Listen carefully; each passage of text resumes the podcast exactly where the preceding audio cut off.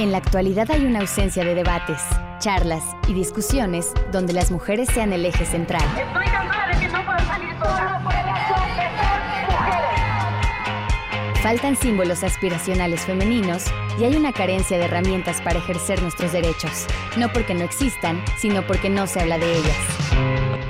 Hasta ahora. Hasta ahora.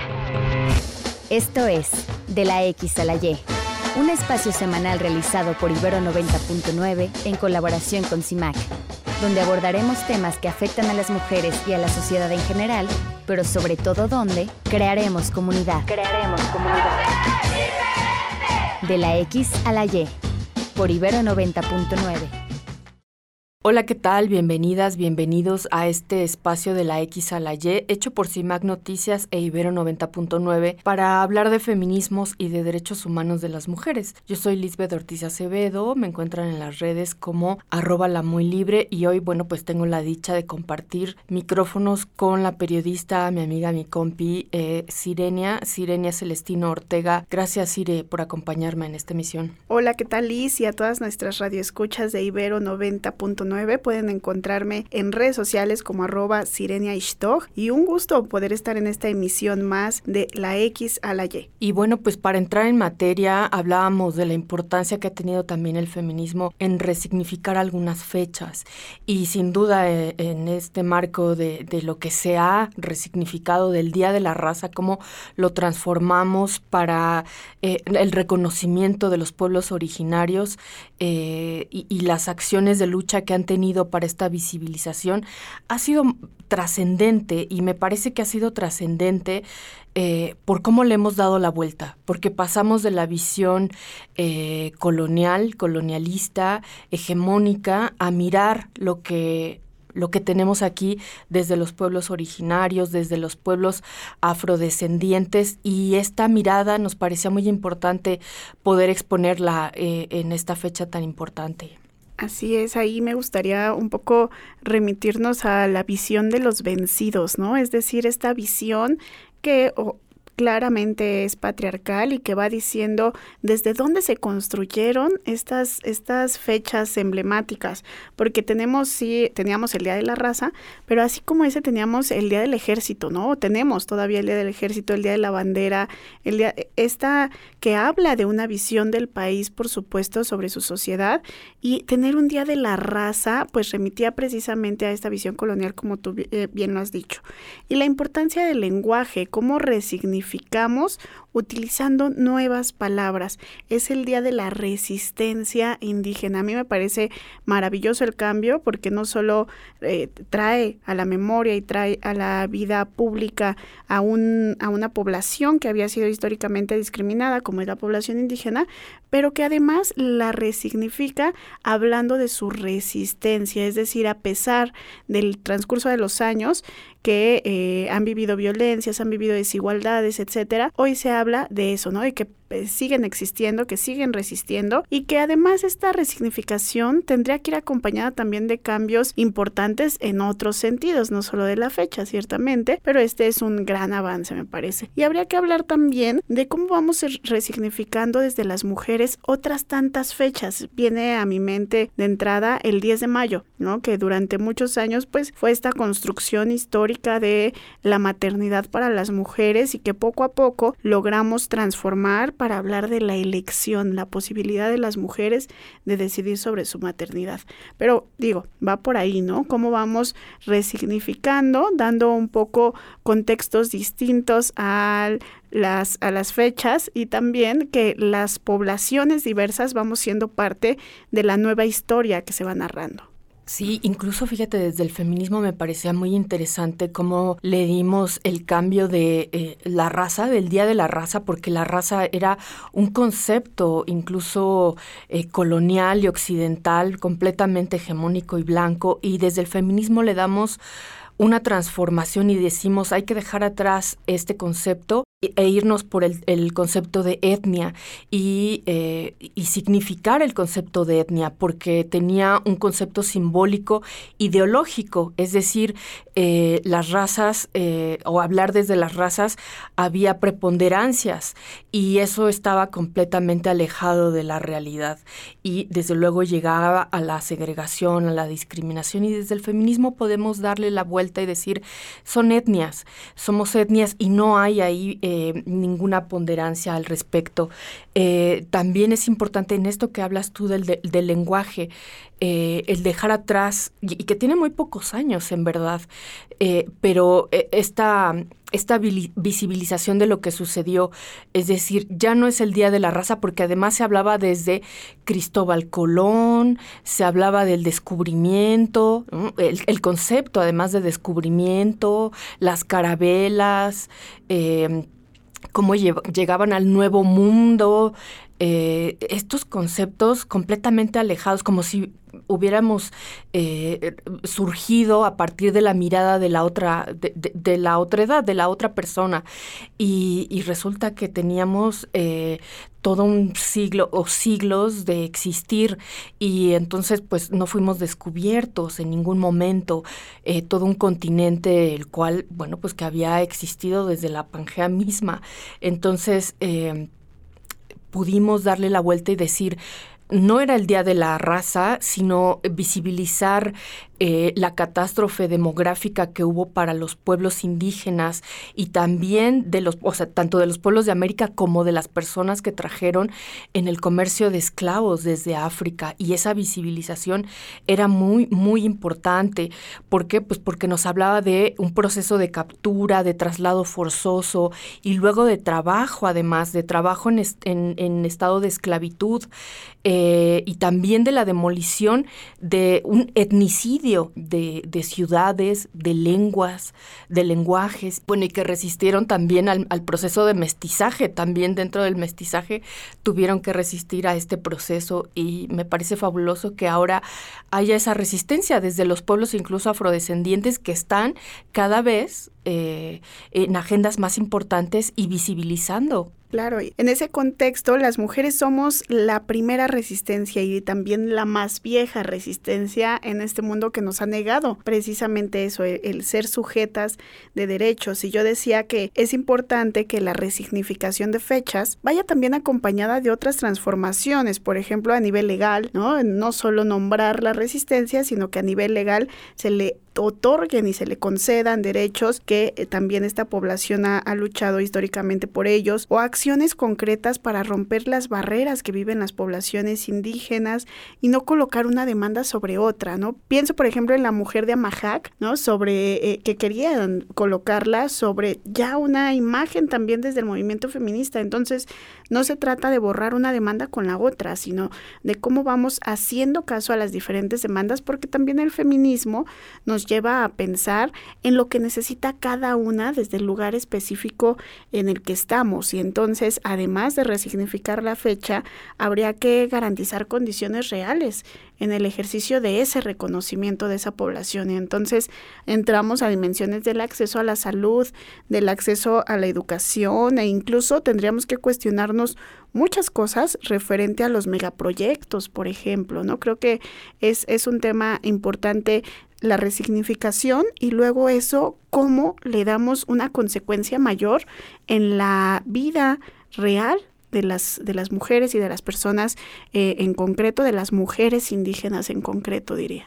Sí, mira, yo, yo recuerdo que eh, viviendo en España, eh, precisamente el 12 de octubre nos congregábamos cerca de las estatuas de Colón y y se apoderaban del espacio eh, las comunidades eh, indígenas, migrantes, y era tan potente el poder mirar, porque además eh, se exigía em, que que se eliminaran esas estatuas, pero es, es otra ideología, es, es, es, otra cultura.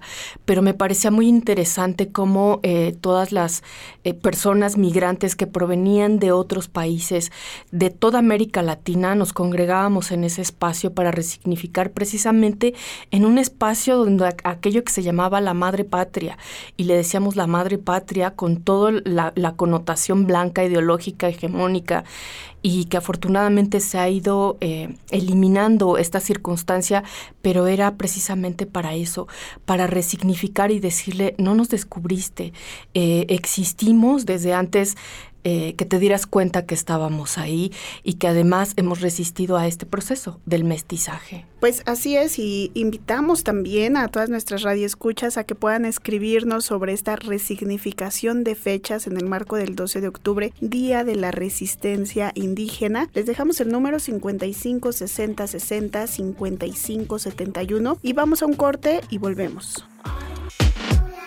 Seguimos en de la X a la Y, estamos hablando de la resignificación de las fechas desde el feminismo en este marco del Día de la Resistencia Indígena. Y lo que ya decíamos en el bloque anterior es cómo las fechas emblemáticas están institucionalizadas desde una visión de la vida, desde una visión del mundo, y eso habla precisamente de quienes las conmemoran. Entonces, poco a poco hemos logrado transformar algunas fechas. Hoy ha dejado de ser Día de la Raza, se estableció como Día de la resistencia indígena, pero claramente eso requiere también otras transformaciones.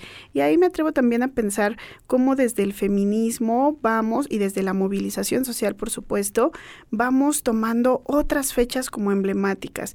Por ejemplo, el 8 de marzo, ¿no? Durante mucho tiempo fue el regalar la rosa para las mujeres, los mariachis, y todavía en muchos lugares permanece esa idea, pero que incluso ese 8 de marzo fue establecido desde una lucha política para reconocer los derechos humanos de las mujeres. Entonces, ¿cómo culturalmente es necesario transformar lo que esos días nos significa para colocarlos en un marco en el que podamos reconocer la existencia de las mujeres en esta sociedad? Sí, eh, el, día de, incluso te escuchaba con el 10 de mayo, eh, y cómo fue implantado este día eh, socialmente para ponderar a la maternidad, para ir en contra de, las nuevas anticoncepciones para evitar que las mujeres pudieran decidir más sobre su cuerpo, porque además era un, momento histórico en el que las mujeres pues tenían más de cinco hijos eh, y tenían eh, numerosos partos. Eh, eran familias muy, muy extensas y lo que se hace es, es darle la vuelta para que se implanta un día precisamente y hoy todavía te dicen felicidades en el, en el 8 de marzo y efectivamente, por ejemplo, eh, viene de una lucha incluso obrera donde las mujeres exigían derechos, eh, derechos dignos de vida, de acceso a un trabajo digno, eh, bien remunerado, con derechos, con prestaciones, y venía de esa lucha, pero como estos días eh, le daban un significado completamente distinto. Hoy, el 8 de marzo, creo que está retomando su esencia, su esencia de lo que era, porque las mujeres ya salen a las calles a protestar. Cada vez vemos a, chavitas más jóvenes, niñas, adolescentes, ya tomando las calles, ya también con sus mantas, con sus manifestaciones, eh, con sus exigencias. Y eso es, es como fruto de una herencia que, que ha venido imponiendo o ha propuesto el feminismo Em, en, diversos medios, que estamos ahí colocando la información constantemente y decir, eh, eh, no, no, queremos un día para que nos inviten a comer y, que te den la rosa. Eh, precisamente con estos conceptos como de, tu debilidad, como de tu bondad, estos estereotipos con los que crecemos las mujeres. y darle esta vuelta me parece maravilloso. Me parece también importante rescatar el papel de los medios de comunicación en el establecimiento de estos días, ¿no? Por ejemplo, en el 10 de mayo, que fue a través de un medio de comunicación precisamente, que se promueve toda esta lógica de eh, que las mujeres sigan siendo madres y se premiaba a la mujer que tenía más hijos y se premiaba a la mujer que tenía más hijos dentro del ejército y se premiaba, ¿no? E, entonces eso hablaba también de cómo los medios apoyaban un proyecto de nación que se establecía pues desde lo institucional.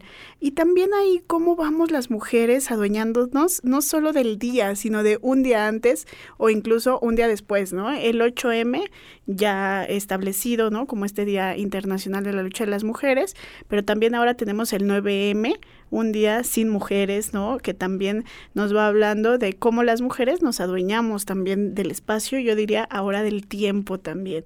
Y por ejemplo, el 28S, Día de la Despenalización del Aborto en América Latina, nos, nos adueñamos ahora y resignificamos un día antes, el 27, ese 27 de septiembre, como el Día de las Acompañantas de Aborto. Creo que nos va hablando también de una necesidad de hacerlo no solo un día, sino de que requerimos más tiempo. Y entonces diría, cómo desde el feminismo podemos resignificar que no requerimos un día, sino que tenemos todos los días para nosotras, todos los días son para todas y entonces todos los días, todo el año, tendríamos que tener garantizados los derechos, las libertades, eh, los accesos a todo lo que requerimos para tener proyectos de vida dignos, libres, eh, libres de violencia, por supuesto, y en las mejores condiciones de vida. Y en el contexto específico de nuestra población indígena, de las mujeres indígenas, pues que todos los días tendrían que ser también días de reconocimiento, no solo de la riqueza cultural, que es como